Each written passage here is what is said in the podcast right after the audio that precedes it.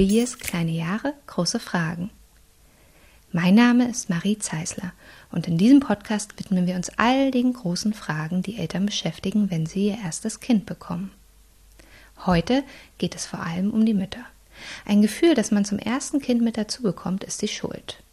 Stillt man in Anführungsstrichen lange, passt es nicht. Stillt man zu kurz, ist es auch nicht richtig. Gibt man das Kind in Anführungsstrichen früh in die Kita, ist man eine schlechte Mutter. Gibt man das Kind erst spät in die Kita, ist man auch eine schlechte Mutter. Kennt ihr das nämlich vielleicht auch? Das ist eben dieses Gefühl, was man ständig hat, dieses schlechte Gewissen und man kann einfach irgendwie nichts richtig machen. Wir wollen uns heute also fragen, warum haben Mütter eigentlich so oft ein schlechtes Gewissen? Ich vermute, dass es ganz viel mit einem bestimmten Mutterbild zu tun hat und mit der Rolle der Frau in unserer Gesellschaft. Deshalb habe ich mich total gefreut, als ich von dem Buch Die Erfindung der Hausfrau erfahren habe. Die Autorin Evke Rolfes beschreibt darin die historische Entwicklung der Hausfrau, unseres Mutterbildes, das immer noch in uns wirkt, und welche ideologischen Motive dahinter stecken. Heute wollen wir zusammen mit Evke erkunden, welche Strukturen und gesellschaftlichen Verhältnisse hinter diesem Rollenbild stecken, warum Care-Arbeit über die Jahrhunderte unsichtbar und unbezahlt geworden ist, was ich besonders spannend finde, weil das war nämlich nicht immer so, und warum wir eigentlich immer das Gefühl haben, alles alleine schaffen zu müssen. Hallo und herzlich willkommen, Evke Rolfes. Hallo. Ja, schön, dass du da bist, liebe Evke. Wir haben vorhin ja schon mal kurz besprochen, um was es bei dem Buch geht. Aber äh, bevor wir jetzt noch tiefer in dieses aufwühlende Thema einsteigen, magst du mir vielleicht einfach kurz ein wenig erzählen, ja, was über dich so. Ähm, wie bist du zu dem Thema gekommen? Und ähm, kann auch ganz kurz sein. Nur, dass wir so ein bisschen was wissen. Nee, gerne. Ähm, also das würde ich sagen, gibt es verschiedene ähm, äh, Stränge. Also erstmal muss ich sagen, dass ich eher zufällig auf diese Art von Literatur gestoßen bin, die ich da ähm, bespreche in dem Buch. Also die, die sogenannte Hausväterliteratur. Da hat mein Professor mich darauf aufmerksam gemacht. Und ähm, ich habe in diesen ganzen, in diesen ganzen Quellen, die ich mir angeguckt habe, habe ich dann diese, diese eine gesehen, die sich eben nur an die Hausmutter wendet. Also die einzige wirklich, die sich nur an Frauen wendet. Und das hat mich total neugierig gemacht. Und dann habe ich im Laufe der Zeit halt verstanden, okay, äh, das ist jetzt auch so das allerletzte Buch in diesem Genre und vorher hat sich das immer an die Ehepaare gewandt. Es war, ging immer um den Hausvater und die Hausmutter. Und jetzt Ende des 18. Jahrhunderts wird es auf einmal aufgetrennt nach Geschlecht. Und das fand ich total spannend. Und gleichzeitig, oder sagen wir mal, während des Lesens dieser Quelle, ähm, das ist eine sehr lange Quelle ja, gewesen, oder? es sind ähm, fünf Bände. Jeder Band hat acht bis neunhundert Seiten in Fraktur. ähm, ich habe auch nicht alles gelesen, aber ziemlich viel davon. Und ähm, jedenfalls ist mir beim Lesen sind mir immer mehr Parallelen aufgefallen zu heute.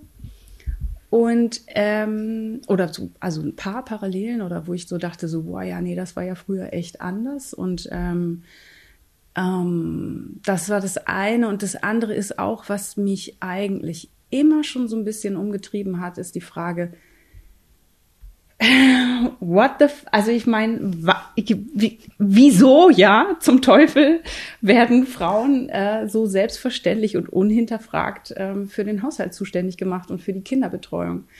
Und ähm, das war ja vor allem im 20. Jahrhundert in der BRD ähm, sogar auch gesetzlich festgeschrieben und äh, ziemlich, ziemlich rigide und die Normalität, zumindest für ein paar Jahrzehnte, uh, in erstmal vor allen Dingen in der bürgerlichen Mittelschicht, aber ähm, dann eben doch auch sehr verbreitet.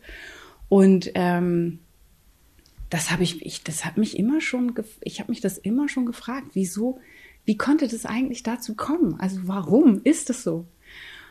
Und was Persönliches kommt, glaube ich, auch noch dazu, ähm, dass ähm, ich sagen würde, dass beide meine Großmütter unter diesem Modell ähm, der Hausfrau oder dem, was das, was Frauen tun sollten und wie sie leben sollten, ziemlich gelitten haben und dass die beide gerne ein anderes Leben gelebt hätten. Und jetzt kann man immer irgendwie sagen, so ja, aber da standen die sich auch selbst im Weg oder sie hätten das irgendwie auch ändern können. Und äh, da bin ich mir halt nicht so sicher. Mhm. Ähm, Gerade in einer Kleinstadt oder auf dem Land sind es doch sehr, sehr ähm, strikte Strukturen gewesen, für die man, glaube ich, sehr, sehr, sehr viel Kraft hätte aufbringen müssen, um dagegen anzugehen. Und wenn wir jetzt bei der eigenen Familie bleiben, das ist also, meine Mutter hat das versucht, oder das war dann in den 70er Jahren, war das dann natürlich so weit, dass das aufgebrochen wurde, aber auch das ist, ähm, war, war ein ziemlicher Kampf. Mhm. Und ähm, genau, und, und eben diese Frauenbewegung aus den 70ern, die oder 60er, 70er, die das äh, so geschafft hat, die hatte aber auch eben wahnsinnige Kämpfe auszufechten. Und, und irgendwie habe ich so das Gefühl, dass dass sich das bis heute doch ganz schön durchzieht. Durchzieht, genau. Ja. ja. Ich musste auch jetzt gerade immer so ein bisschen schmunzeln, weil ich, und ich glaube, dass es nämlich sehr vielen Frauen so geht, äh, die irgendwie Großmütter hatten, ähm, die darunter auch gelitten haben oder damit vielleicht auch nicht glücklich waren oder auch Mütter hatten. Und ähm, bei mir ist es tatsächlich auch so, dass ich hatte eine Oma, die war ähm, die konnte wahnsinnig gut zeichnen und war an der Hochschule in Weißensee, in der Kunsthochschule. Und dann hat sie meinen Opa kennengelernt und dann hieß es halt, die jetzt musste ja nicht mehr studieren. Ja. Und dann war sie zu Hause und ist eben auch auf dem Land äh, dann mit meinem Opa gezogen und ähm, durfte quasi ja nicht studieren und äh, wollte aber eigentlich immer Illustratorin werden. Mhm. Und dann gibt's sogar diese dramatische Geschichte, dass sie ihre Zeichnungen mit hatte und einen Termin beim Verlag und mein Opa sie dann an der Bushaltestelle abgefangen hat oh, und sie wieder nach Hause musste. Oh. Und das ist auch so, ähm, deshalb musste ich jetzt auch gerade, als du meintest, das ist dein Oma ist ja auf eine andere Abweise, aber oft aus, ja. aus denselben Gründen wahrscheinlich. Ähm, da ähnlich ging. Ähm, genau, und so ähnlich ist es auch bei meiner Mutter oder selbst in mir merke ich ja auch immer noch ähm, ganz viel davon, ähm, was jetzt ja auch Schuldgefühle angeht. Das mhm. ist ja mhm. auch unsere heutige Frage. Also warum hab, haben Mütter eigentlich immer so oft Schuldgefühle? Mhm. Und ähm, genau deshalb habe ich dein Buch auch quasi aufgesogen und ähm, ja, ich würde aber noch mal kurz ein bisschen zurückrudern und zwar, es geht ja ganz viel um die Hausmutter, also die so der Ausgangspunkt ist. Was, was ist eigentlich damals eine Hausmutter gewesen? Also was mich bei der Recherche jetzt nochmal überrascht hat, ist, dass, also erstmal galt grundsätzlich das Ehepaar eigentlich als Arbeitspaar. Und ähm, bis weit ins 19. Jahrhundert konnte sich eigentlich kaum eine Familie leisten, auf das, auf das Einkommen der Frauen zu verzichten und auch der Kinder. Also jeder musste sehr tatkräftig zum gemeinsamen Familienunterhalt mhm. beitragen. Mhm.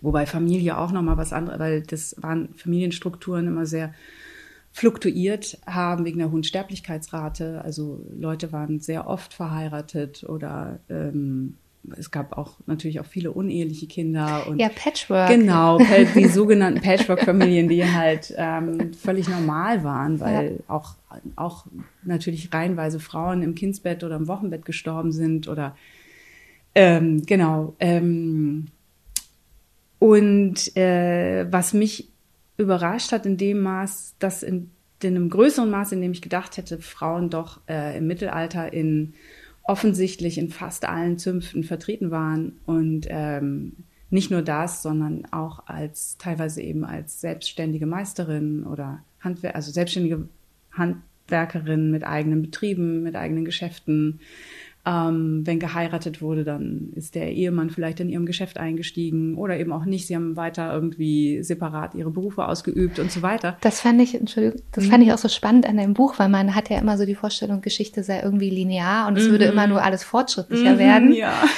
und das, wenn man, wenn man sich genauer mit Geschichte auseinandersetzt, merkt man, dass das überhaupt nicht stimmt. Nee. Ähm, und das ist so ein schönes Beispiel. Ja, dafür. das stimmt. Wobei ich natürlich auch, man muss dabei auch sehen, man darf nicht denken, das war jetzt ein Paradies für Frauen, mhm. es war die herrschte die totale Gleichberechtigung. Stimmt natürlich ja. nicht. Die hatten immer weniger Rechte. Ähm, ähm, aber wie gesagt, ähm, alle waren darauf angewiesen, dass die Frauen auch Geld verdient haben. Oder also ähm, und die sind dann eben ähm, als die Städte expandiert sind, die mittelalterlichen Städte und der Konkurrenzdruck wuchs, sind die nach und nach aus den Zümpfen verdrängt worden. Und das ist ja auch, also ich meine, das mhm. zeigt ja auch schon, dass die, die Gesellschaft an sich sozusagen sehr frauenfeindlich eingestellt war oder dass, dass es überhaupt möglich war, die Frauen so rauszudrängen aus den Zünften. Ähm, nichtsdestotrotz, ähm, wie gesagt, galt das Ehepaar als Arbeitspaar, das gemeinsam dem Haushalt vorstand und gemeinsam dieses Vermögen arbeiten musste. Ähm, Und Hausmutter und Hausvater waren quasi, also je größer, je mehr die, je größer die Bevölkerung wurde, desto wichtiger war es, da irgendwie Struktur reinzubringen oder Organisation. Das geschah dann über den Hausvater, mhm. der dann verantwortlich war für alle, die bei ihm im Haus gelebt haben. Und ähm, Genau, und, und die Ehe bekommt in dem Moment auch ein wichtiges Strukturmerkmal sozusagen. Das hat auch noch mit kirchlichen Strukturen und mit Reformation gegen Reformation und so weiter zu tun. Also es ist, alles, es ist alles immer sehr komplex. Also das ist immer ein bisschen problematisch, wenn man da so drüber spricht, weil es natürlich doch alles ein bisschen vereinfachend ist. Ja. Aber Hausvater und Hausmutter waren mh, mm, waren, das war das Ehepaar, das einen Haushalt vorstand. Das konnte auch ein Verwalter-Ehepaar sein, die einen Hof geleitet haben, die den gepachtet haben mhm. oder die eben für den Besitzer den Hof, den Hof geführt haben. Ähm, und dann, also das ist jetzt in dieser, in dieser Literatur werden die halt so bezeichnet. Und dann im 18. Jahrhundert spricht die Literatur eben auch adelige Betriebe an und dann wird das adelige besitzende Ehepaar plötzlich Hausvater und Hausmutter genannt. Ähm, also diese, diese, diese Figur Hausmutter ist auch zum Teil eine idealistische äh, Vorstellung dieser Autoren. Mhm. Ähm, nichtsdestotrotz ist sie, ist es ein Herrschaftsbegriff. Ähm, die Hausmutter ähm, sozusagen leitet das Gesinde an, also die, das Personal. Muss sich das auch so vorstellen, dass ein Haushalt, ähm, große Haushalte stark arbeitsteilig waren. Also da ist überhaupt nicht alles selbst gemacht worden, sondern da ist sehr viel Arbeit auch ausgegliedert worden. Also die Wäsche an die Wasch Waschfrauen gegeben worden, äh, Kleider ausbessern an den Schneider, ähm, und so, man denkt immer, wenn man diese Literatur liest, wo es diese ganzen Anleitungen gibt zum selber machen, immer so, oh ja, dann haben die das auch wirklich alle mhm. selber gemacht. Das stimmt überhaupt nicht. Mhm. Das sind natürlich auch immer nur so Idealvorstellungen oder für die, die es machen wollen vielleicht. Das heißt, Hausarbeit oder auch also Care-Arbeit wurde damals zu Zeiten der Hausmutter eher nicht von der Mutter übernommen, sondern ähm, outgesourced, würde genau, man heute sagen. Genau, und ja. zwar alles. Also mhm. sie war im Grunde Betriebsleiterin oder Managerin, mhm. die delegiert hat. Ähm, also das Kochen, das Einkaufen, das ähm, Kühe melken, Windeln wechseln, also die Kinderbetreuung, alles ist irgendwie von verschiedenen Leuten übernommen worden. Und auch in ähm, weniger gut situierten Haushalten ist viel einfach, weil es einfach, wie gesagt, man konnte auf das Einkommen der, der Frauen gar nicht verzichten. Mhm. Das heißt, ähm, alle haben angepackt da, wo es nötig war. Mhm. Ähm, Kinder sind natürlich sowieso gar nicht betreut, also gar nicht in dem Maße betreut worden, äh, wie das heute so ist. Aber, ähm, aber auch die Kleinkindbetreuung hat nicht, hat jetzt nicht die Mutter übernommen. Ähm, wenn sie stillen konnte, dann klar, ähm, äh, wenn sie sich eine Amme leisten konnte, äh, dann hat sie eine Amme bezahlt in einem höher gestellten Haushalt, weil sie einfach auch sehr viel repräsentative Aufgaben hatte, die sie sonst gar nicht hätte ausführen können. Mhm. Ähm, aber das hat auch, also war mal so, mal so. Aber es gab eben auch viele Frauen, die gar nicht stillen konnten.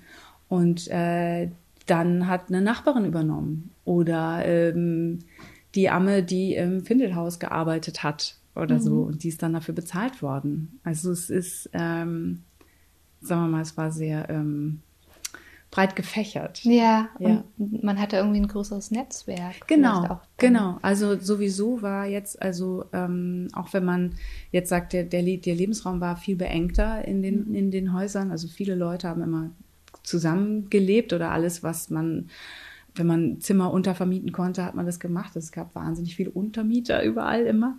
Ähm, aber auch ähm, das Leben an sich war, also wenn man das jetzt mal so pauschal sagen will, war auch viel geselliger. Also selbst wenn man den Platz hatte, wäre es total komisch gewesen, da irgendwie sich als Kleinfamilie irgendwo wegzuschließen mhm. oder so. Mhm. Ähm, und deswegen war der Repräsentationsdruck auch so hoch ähm, auf den Frauen aus dem Bürgertum oder aus dem Adel, ähm, die halt ständig irgendwie Gastgeberin sein mussten.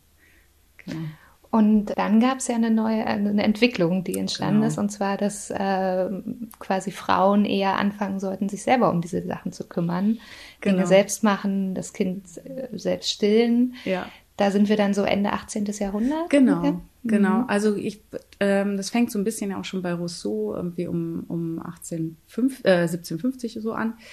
Ähm, aber ja, das, äh, die deutschen Aufklärer nehmen das halt gerne. Äh, der, der rennt da bei den offene Türen ein. Und mhm. ähm, das wird dann im letzten Drittel des 18. Jahrhunderts ähm, ganz deutlich. Also wenn man mir jetzt mal auch wieder sehr grob sagen will, in der Frühaufklärung, also Anfang des 18. Jahrhunderts wurde noch sich sehr darum bemüht, dass die Frauen ähm, die Bildung nachholen konnten. Also es ging um Mädchen- und Frauenbildung und das, darum, dass sie ja keinen Zugang zu Bildung haben und deswegen gab es Leselisten, wie sie sich selber bilden konnten mhm. und das ändert sich ähm, im Laufe des Jahrhunderts, ähm, weil dann tatsächlich mehr, mehr intellektuelle Frauen auf den Plan treten und die dann ähm, ja, die Öffentlichkeit auch für sich beanspruchen. Und dann die Männer merken so, oh Moment, äh, wir wollten aber jetzt die neuen Privilegien, die wir uns hier erstritten haben, nicht gleich wieder teilen müssen. Mhm. Und dann äh, kommt halt so, kommen halt so abstruse Ideen auf, wie dann wird das Wesen der Frau erfunden. Also zuerst ist noch die mhm. Begründung äh, ökonomisch. Äh, eine gelehrte Frau kann keine Wirtin sein wenn, äh, wenn, man, wenn ein Mann eine Gelehrte heiratet, dann äh, geht der Haushalt den Bach hinunter. Da gibt es so eine schöne Illustration in oh, deinem Buch von damals, ja, genau. wo irgendwie die Frau am Tisch sitzt, so leicht bequem und irgendwie ihre Bücher dort sind und ihr Diplom an der Wand hängt. Mhm. Und der Mann ist in Unterhosen und das Kind hat keine Windel an und überall ja. sind Spinnweben. Genau, so. Spinnweben. Ähm, der Mann ist in einem, äh, im, im Schlafrock mit Schlafmütze, ja, hält sich den knurrenden Magen, muss sich das Essen selber selber warm machen, der Arme. Ähm, das Kindermädchen, das es gibt, mhm. mahnt die Kinder zur Ruhe, die total abgerissen und halt nackig verwahrlost da drum tollen.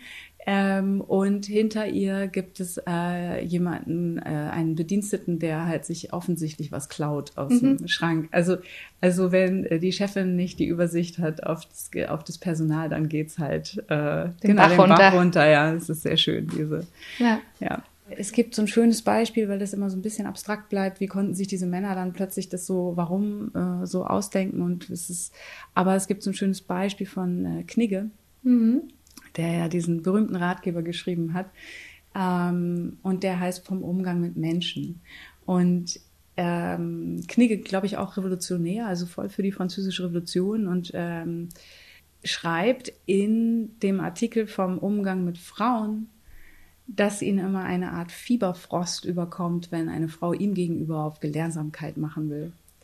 Und ähm, das fand ich ziemlich krass, muss ich sagen. Und er mhm. sagt woanders auch noch, dass wenn er heiraten würde, dann wäre es ihm wichtiger, dass seine Frau äh, kochen und stricken kann, als dass sie lesen oder schreiben kann. Mhm. Sympathischer. Und da fragt man sich dann so immer, warum, also wieso, das, ich, es ist so merkwürdig, oder? Ja. Ich meine, als ob man ihm was wegnehmen könnte als ob man das nicht als, warum kann man das nicht als Bereicherung erfahren? Warum? Das ist so eine männliche Fragilität. Ja, natürlich. Es ist totale ne? Angst ne? vor Konkurrenz. Ja. Ähm, also ja, Angst, offensichtlich. Aber es ist so schade. Also ja. und so unnötig. Ja. Ich, es ist wirklich merkwürdig. Ja. Ja. Das, das, Gefühl beschleicht einem ja auch, wenn man das äh, quasi liest in deinem Buch, ähm, was für Ungeheuerlichkeiten sich mhm. eigentlich Männer über die Jahrhunderte immer wieder ausgedacht haben. Ja. Und man versteht gar nicht so richtig, warum. Also was ja. sind da so für Beweggründe, weil ja. letztendlich äh, geht es uns ja allen besser, wenn wir uns besser miteinander verstehen. Und ja. äh, vielleicht ist das halt auch unsere heutige, eben die Ansicht, dass wir gleichberechtigt sein sollten. Und äh, ähm, also war, warum, ja, ich verstehe es auch nicht. Also das ist eine Frage, die ich mir immer wieder gestellt habe. Wer profitiert eigentlich davon, dass äh, die andere Hälfte der Menschheit unterdrückt wird? Ja. So ist das würde es nicht allen besser gehen, ja, wenn es genau. nicht so genau. wäre. Ja, und ja. es gab ja diese Stimmen für Gleichberechtigung, gab es ja auch schon im 18. Jahrhundert, mhm. ähm, aber die sind einfach nicht so, nicht so rezipiert worden. Mhm. Und da habe ich auch mal so das Gefühl, dass es doch, hat doch viel mit dieser Gatekeeper-Struktur zu tun, dass die einfach dann zwar vielleicht mal eine Publikationsmöglichkeit gekriegt haben, aber dann einfach mh, hm, nicht so ja auch nicht die Werbung nicht gekriegt haben mhm. oder die Die Frauen, die, die Frauen zum Beispiel wollen. oder ähm, oder der Theodor Hippel, der eben ah, ja. sich sehr für die Gleichberechtigung eingesetzt ja. hat, wo die Leuten, Leute das so radikal fanden, dass sie dachten, es ist vielleicht eine Satire. Mhm. ähm, Wann war das ungefähr? Wann das war auch, das war ähm, nach der, kurz nach der Französischen Revolution. Mhm. Ähm, und er plädiert eben für genau gleiche Bildung von Mädchen und Jungs und ähm, für die Öffnung aller bürgerlichen Berufe für Frauen inklusive Predigen von der Kanzel. Mega radikal Wahnsinn, zu ja. der Zeit, ja. Ja.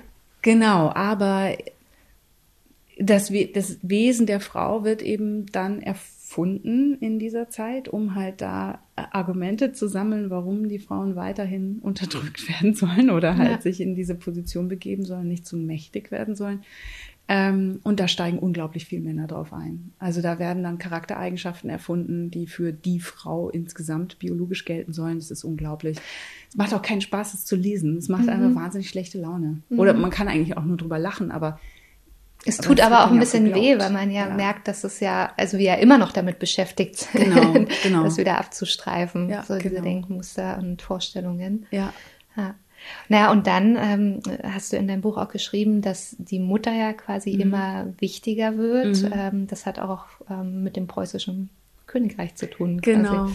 genau. Also es gab Ende des 18. Jahrhunderts eine Kampagne des ähm, preußischen Staates, der, ähm, da geht es eben ganz klar um Bevölkerungspolitik und die wollten die Kindersterblichkeit senken, was eben auch ähm, funktioniert hat, weil es wurden, ähm, also ledige Schwangere wurden besser gestellt. Ähm, es wurde ihnen die Möglichkeit gegeben, in, in Geburtshäuser zu gehen, wo sie die Kirchenbuße nicht ähm, äh, wo sie der Kirchenbuße entgehen konnten. Und ähm, äh, die wurden aber natürlich auch ausgebeutet eigentlich. Ne? Die mussten dann irgendwie Handarbeiten und äh, da wie in so kleinen Heimarbeitsfabriken dann auch arbeiten. Aber, ähm, aber genau, es wurden, wo diese Kinder wurden jedenfalls dann, überlebten dann mehr. Ähm, und gleichzeitig gab es eine Kampagne und die kam eben aus dem bürgerlichen Mittelstand, diese ganzen bürgerlichen Aufklärer, diese, diese Autoren, die dann halt ähm, Schriften publiziert haben, ähm, die die Mütter überzeugen sollten, selber zu stillen und nicht an der Amme abzugeben.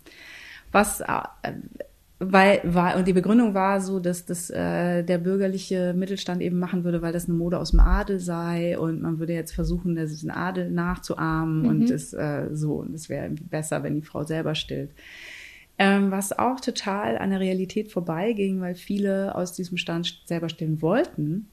Ähm, also das weiß man jetzt aus Briefen und Tagebucheinträgen äh, und das teilweise eben auch gemacht haben, dann teilweise aber eben wieder abbrechen mussten, wenn sie auf eine Reise gehen mussten oder eben tagsüber gestillt, haben dann nachts an der Amme abgegeben. Also Und eine Reise ist ja nicht wie heute. dass Nee, genau, das war eben viel zu steigt, Äh, ja. Genau, natürlich mehrere Tage mit der Kutsche unterwegs zu Mhm. sein, ist dann einfach schwierig mit einem, mit einem Kleinkind oder mit einem Baby. Also man muss auch immer bedenken, dass ähm, 18 bis 24 Monate gestillt wurde, ähm, weil es eben auch noch keine Ersatznahrung gab und es war natürlich auch wahnsinnig zeitaufwendig. Also es gibt auch so ähm, Es ist immer noch wahnsinnig ja, zeitaufwendig. genau, genau, sagen. ja. Und, ähm, und wenn du dir vorstellst, du machst es dann einfach, du musst es sozusagen grundsätzlich zwei Jahre lang machen. Ähm, und es gibt, ähm, es gibt Statistiken aus dem, oder so eine Untersuchung aus dem 19. Jahrhundert, Mitte des 19. Jahrhunderts, wo Frauen für, ähm, ähm, wo die Kindersterblichkeit von Säuglingen in der Erntezeit höher ist als in den Wintermonaten. Ähm, das heißt, die Frauen konnten sich das einfach nicht leisten, die Kinder zu stillen, weil die arbeiten mussten. Und wenn eine Frau gestillt hat, dann ist sie als faul verschrien worden auch. Ähm, in dieser, also das, das jetzt natürlich eine andere Schicht als die, über die ich eigentlich geschrieben habe, ne? die Mittelschicht, aber die bürgerliche Schicht. Aber ähm, so sieht man eben, wie unterschiedlich das auch bewertet werden kann gesellschaftlich. Genau, also es gab diese Stilldebatte und es gab das Bild der guten Mutter. Und das hat natürlich auch mit der Aufklärung zu tun, mit dem, mit dem Bürgertum, dieses Internalisieren von Pflichten. Die Pflicht kommt nicht mehr von außen, die wird nicht mehr von der, ähm, von der Standesgesellschaft und von der Kirche auferlegt, sozusagen. Davon will man sich frei machen. Das bürgerliche Individuum will irgendwie frei entscheiden, aber es darf natürlich auch nicht frei drehen. Wir hatten total Schiss davor, dass es dann ne, Chaos und Anarchie wird. Das heißt, diese bürgerlichen Pflichten mussten internalisiert werden, die mussten aus einem selbst kommen. Und da kommt natürlich das schlechte Gewissen der Mutter, äh, per, passt da perfekt. Und das wird dann eben, da ändert sich der Tonfall, auch in dem Buch, das ich mir angesehen habe, ähm, und wird auf einmal wahnsinnig moralisch. Und wenn die Mutter nicht selber stillt, dann ist sie keine gute Mutter. Und, und was da auch eben drin steht, was ich auch so interessant fand, wenn sie, sie muss sich freuen über jedes neue Kind. Ja, Das ist ihr Daseinszweck. ja. Und da dachte ich auch so, okay, das, das kommt mir jetzt echt bekannt vor. Mhm. Weil wenn man sich diese Studie oder die Studie von Ona Donat anguckt, die ähm, äh, Regretting Motherhood und wie das in Deutschland, und ich habe mit einer Israelin gesprochen, sie meinte, die, die, Studie ist in Israel überhaupt nicht beachtet worden, die ist in Deutschland total diskutiert das worden. War, ich kann mich sehr, sehr emotional diskutiert ja. worden. Ja. ja. Und das ist ja auch heutzutage immer noch ein Problem, dass, dass man als äh, Mutter den Druck hat, wenn das Kind kommt, muss man glücklich sein. Ja. Und ähm, war, es haben ja viele mit äh, Gefühlsschwankungen, ich glaube sogar, dass eigentlich jede Frau Gefühlsschwankungen mhm. hat und nicht einfach nur glücklich ist, wenn das Kind da ist. Ähm, aber es gibt natürlich auch Dinge wie postpartale Depressionen etc., die mhm. natürlich total tabuisiert sind ja. aufgrund dieses ähm, Gefühls, dass man glücklich sein muss und dankbar. Ja.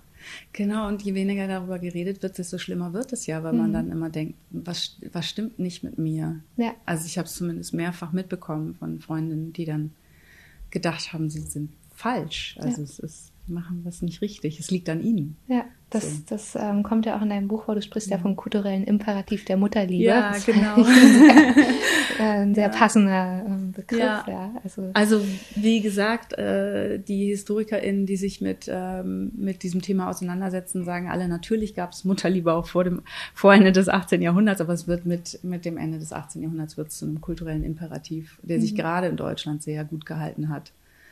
Wahrscheinlich auch zusammen mit der ähm, Entwicklung der romantischen Liebe innerhalb ja, der Ehe. Genau. Das sind wahrscheinlich genau. zwei Dinge, die zusammenlaufen. Stimmt. Ja. ja. das kommt noch dazu, genau, oder das fand ich jedenfalls auch sehr deutlich, dass mit äh, Aufklärung und Romantik eben die, die Liebesheirat äh, aufkommt und die sich vordergründig gründig zumindest vor die ökonomischen Gründe zu heiraten schiebt. Äh, ist mhm. auch so, so ein Ideal, was natürlich auch eigentlich äh, nur irgendwie nur eine Fassade war. Es wurde weiter aus ökonomischen Gründen geheiratet, aber das Ideal war die Liebesheirat und ähm, und ich fand es super interessant, wie das diese diese konservativen Männer, die dann auch ähm, zum Beispiel Gerichts die Gericht oder die, nee, die Rechtsprechung beeinflusst haben, ähm, das für sich verwenden. Mhm. Und dann sagen, die, die Frau ähm, muss ihre Existenz aufgeben und sie muss ganz mit ihrem Mann verschmelzen, mit der aus Existenz Liebe, aus Liebe mhm. mit ihm verschmelzen. Mhm. Äh, das sieht man schon daran, dass sie seinen Namen annimmt ähm, und dass sie ähm, äh, dann alles, dass sie ihm dann auch ihr eigenes Vermögen übereignen soll. Ähm, äh, aus Liebe und genau und alles, alles, was sie machen soll, dann eben aus Liebe machen soll. Und das macht es ja wahnsinnig schwer, da, da dann rauszukommen. Da kann man sich, dann kann man, es gab die Möglichkeit, vorher einen Vertrag zu schließen mit Vermögen und so, aber das macht dann natürlich niemand mehr, wenn man aus Liebe heiratet. Ja, das ist ja auch heute immer noch ja. so ein äh, Thema, was wir auch auf Little Years irgendwie total oft haben, dass wir irgendwie ähm, weil wir selber auch diese Entwicklung durchgemacht haben, dass wir sagen, man muss über diese Sachen sprechen und ja. es ist nicht unromantisch, über diese ja. Sachen zu sprechen. Ja, ja, genau. Also, und das ist immer noch so, dass wir wahnsinnig oft hören zu bekommen, aber ich liebe doch meine Kinder und ich liebe meinen Mann und dann mhm. ist doch alles gut. So. Mhm. mhm. Ja. ähm, das ist auch was, was irgendwie noch wahnsinnig aktuell ist. Ja, total. Also das, das, das hatte ich, habe ich auch das Gefühl, dass das Wehren gegen Strukturen, es sind ja nicht nur, es ist ja eben nicht nur eine private Entscheidung, mhm. sondern es sind ja auch Strukturen, gesellschaftliche Strukturen und Arbeitsstrukturen, ähm, aber eben auch zusätzlich private. Das mhm. geht alles sehr ineinander über. Und wenn man das dann aber als reine Privatsache ansieht und dann denkt man, wenn man es nicht macht, dann liebt man seine Kinder nicht oder seinen, seinen Mann. Dann ähm, sehr ausgefuchst, oder? Da, total, die, also, total. Es hat echt gut funktioniert ja. leider. Und man merkt aber auch, ich meine, in diesen Ratgebern ähm, werden ja die Sachen erstmal so, die, so wie die beschrieben werden, dann, das heißt ja dann immer, dass es geändert werden sollte. Also das, da wird ja ein Ideal oder es ist ja, das sind das ist sogenannte normative Literatur. Das heißt, die wollen einen Zustand, der nicht so ist, ändern. Mhm. Das heißt, äh, die Realität sah ganz anders aus, hoffe ich. und ähm, dann fangen die, diese Ratgeber, diese, diese Haushaltsratgeber Mitte des 19. Jahrhunderts eben an, äh, das alles mit Liebe zu, zu begründen. Und die Frau soll keine Köchin mehr einstellen. Also wie gesagt, es geht immer noch um die bürgerliche Mittelschicht ähm, oder gehobenes Bürgertum.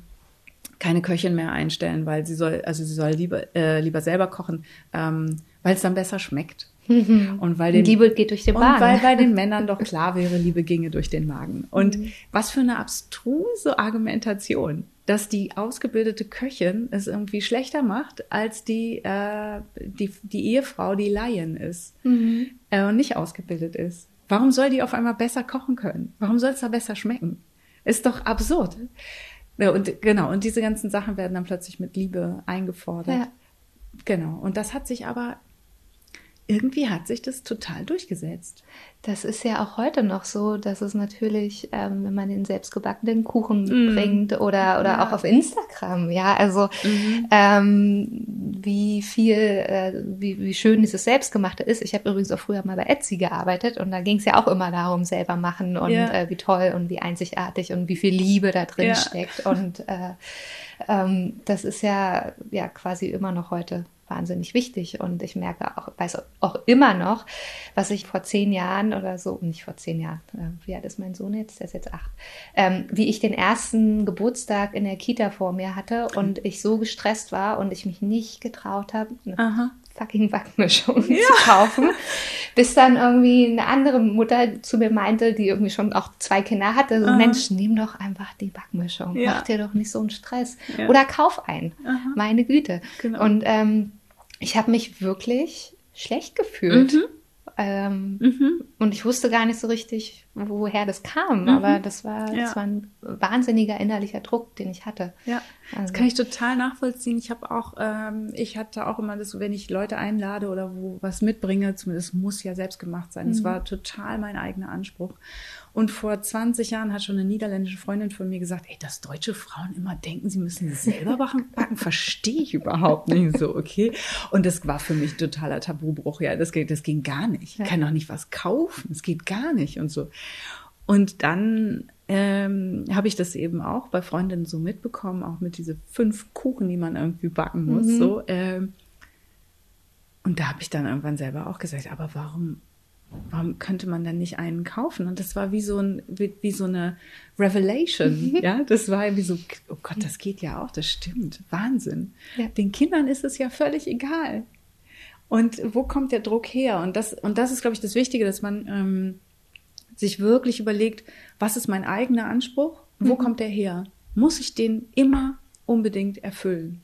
Weil, also ich meine, es macht ja auch total Spaß ich backe auch total gerne Kuchen. Oder, oder, oder ich stricke auch total gerne, weil mich das entspannt. Mhm. Aber wenn es mich nicht entspannt, mhm. weil es, weil es Stress wird, weil die Zeit nicht reicht oder weil, oder weil ich vielleicht auch einfach keine Lust habe. Vielleicht habe ich auch einfach keine Lust. Ist genauso okay. Kann man auch was kaufen. Das ist total ja. okay. Ja.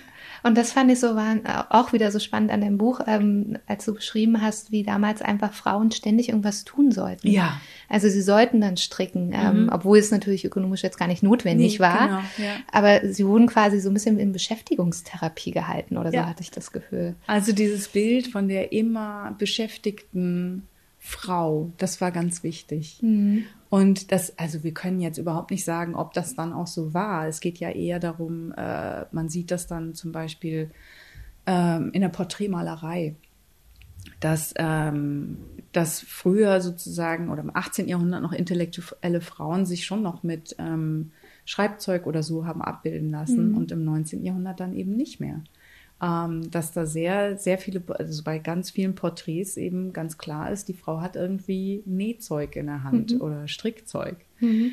Äh, und das ist halt, ja, was da so für, für so ein Bild kreiert wird. Ja.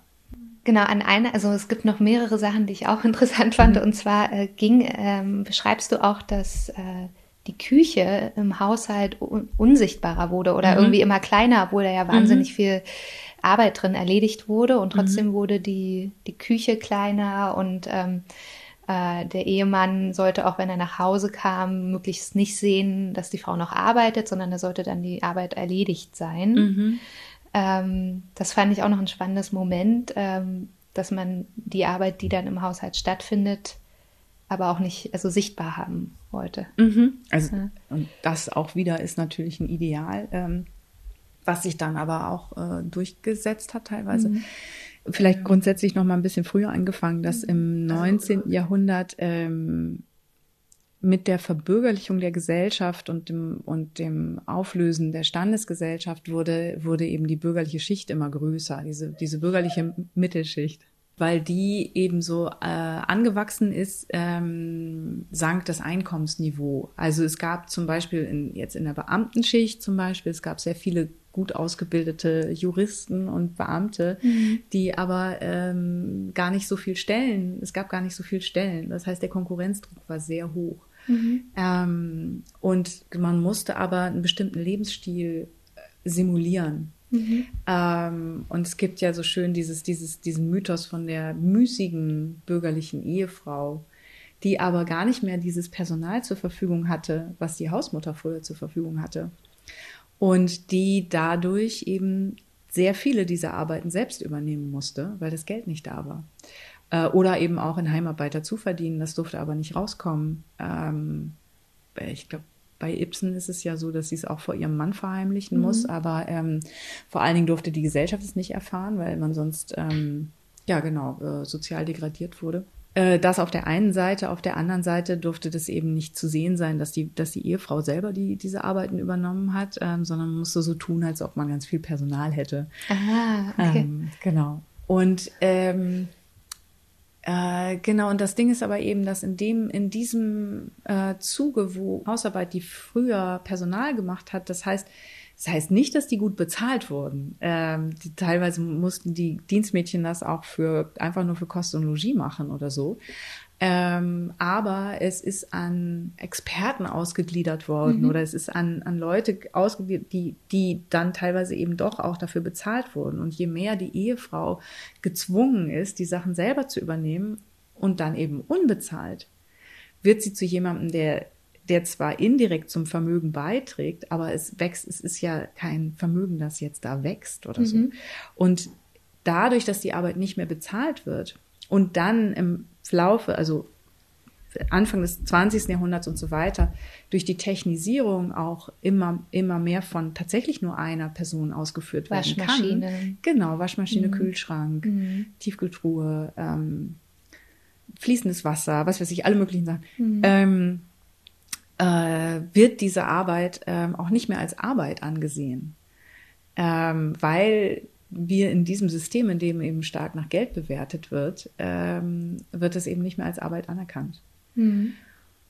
Und das fließt Anfang des oder 1929 fließt das auch in die Wirtschaftstheorien mit ein, bei der ersten Weltwirtschaftskrise, weil dann die Ökonomen das ähm, mit rein, mit einbeziehen, dass sie den männlichen Arbeitern, dass den männlichen Arbeitern nicht mehr Lohn gezahlt werden muss. Weil sie mhm. müssen ja kein Geld mehr für die Hausarbeit ausgeben macht ja die Ehefrau.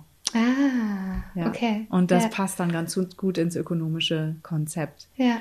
Und es gibt so einen schönen Spruch, ich kann den nicht ganz auswendig, aber äh, von diesem Wirtschaftswissenschaftler. Ähm, Schau mal.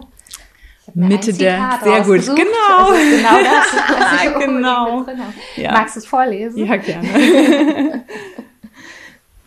genau, der Wirtschaftswissenschaftler ähm, äh, Kenneth Gail Braith, wird er, glaube ich, ausgesprochen, äh, sagt äh, 1974, ähm, die Verwandlung der Frauen in eine heimliche Dienerklasse war eine ökonomische Leistung ersten Ranges.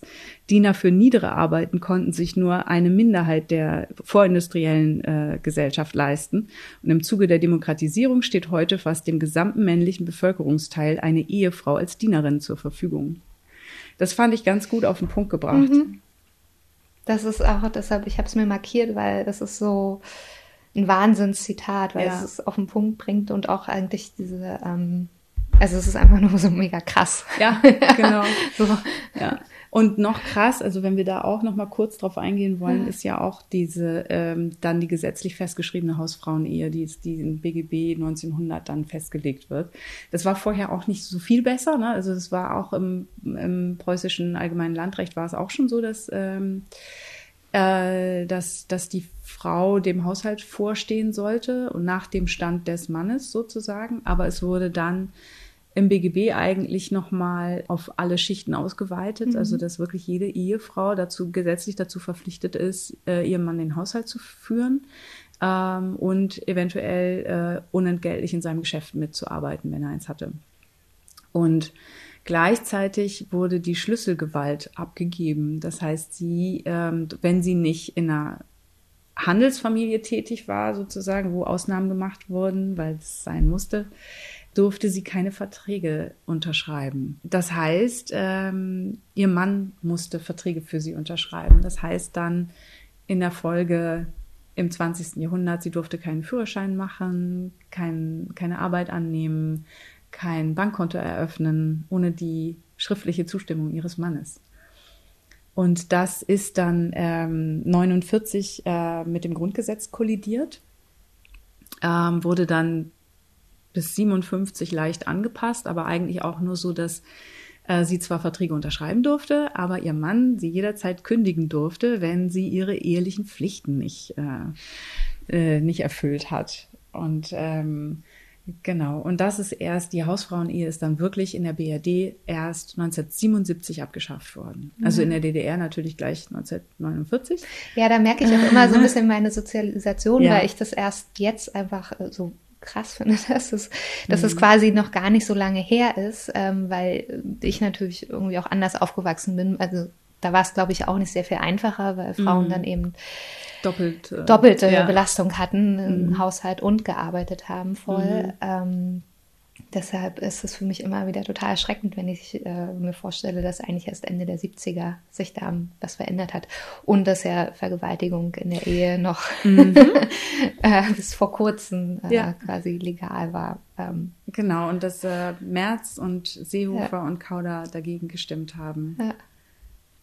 Vergisst man nicht mehr, wenn man das einmal gehört hat. Ja. Ja, ja ähm, was ich an, an deinem Buch mag, muss ich jetzt auch nochmal sagen, ist, es ist ja ein Sachbuch, deshalb ist es natürlich sachlich geschrieben und man merkt, also es ist nicht wütend. Das, obwohl mm. man natürlich eigentlich wahnsinnig wütend werden könnte, aber ich finde es mhm. nicht, äh, ich finde es nicht wütend und ich persönlich glaube auch manchmal, dass ähm, wütend gar nicht so produktiv ist, äh, wie manche vielleicht das glauben und ich äh, habe es einfach nur gelesen und finde es so wichtig, weil es halt einfach sehr sachlich ist und neutral. Und manchmal hast du so ein bisschen eine Einordnung da, aber ich finde auch die ist relativ zurückhaltend. Mhm. Ähm, und deshalb hat mir das besonders äh, eben einfach auch besonders gut gefallen und ähm, empfehle das auch weiter, weil ich finde, dass gerade solche Bücher, die so ähm, ausdauernd und mit Informationen gegen was angehen, irgendwie sehr viel Sinn machen. So. Mhm. Ähm, ja. Das ist toll, danke. Das ist, ähm, ich hatte tatsächlich, also erstmal, das ist ja basiert ja auf meiner Doktorarbeit. Mhm. Ähm, und da ist es natürlich wichtig, dass man so neutral bleibt, wie man, wie es geht, wenn man äh, sagen kann, dass man neutral ist. Das stimmt natürlich nicht, aber ähm, dass das man reflektiert da, man ja dann auch immer wieder wahrscheinlich. Genau, also dass man da irgendwie tatsächlich genauso zurückhaltend ist und ähm, hier habe ich mich so ein sind zumindest ein bisschen weiter vorgewagt und man könnte, ich hätte immer noch gedacht, das ist wahrscheinlich doch zu wenig. Vielleicht hätte ich doch mehr Bestellung beziehen müssen, aber es liegt mir eigentlich auch gar nicht so sehr. Ich finde aber, das ist gar nicht nötig, weil das tun cool. ja auch andere für dich. Ja. Oder, oder einfach die Fakten tun ja, das. Das stimmt, so. ja. Okay, cool. Das finde ich, also das freut mich jedenfalls sehr zu hören. Ja. Hm. Ähm, unsere heutige Frage war ja, ähm, warum fühlen sich Mütter eigentlich so oft schuldig? Und ich glaube, wir können uns darauf einigen, dass es eben auch dieses das Mutterbild ist, was über die Jahrhunderte mhm. irgendwie aufgebaut wurde, was immer noch in uns wirkt und immer noch heute total präsent ist. Ähm, die Mutterliebe.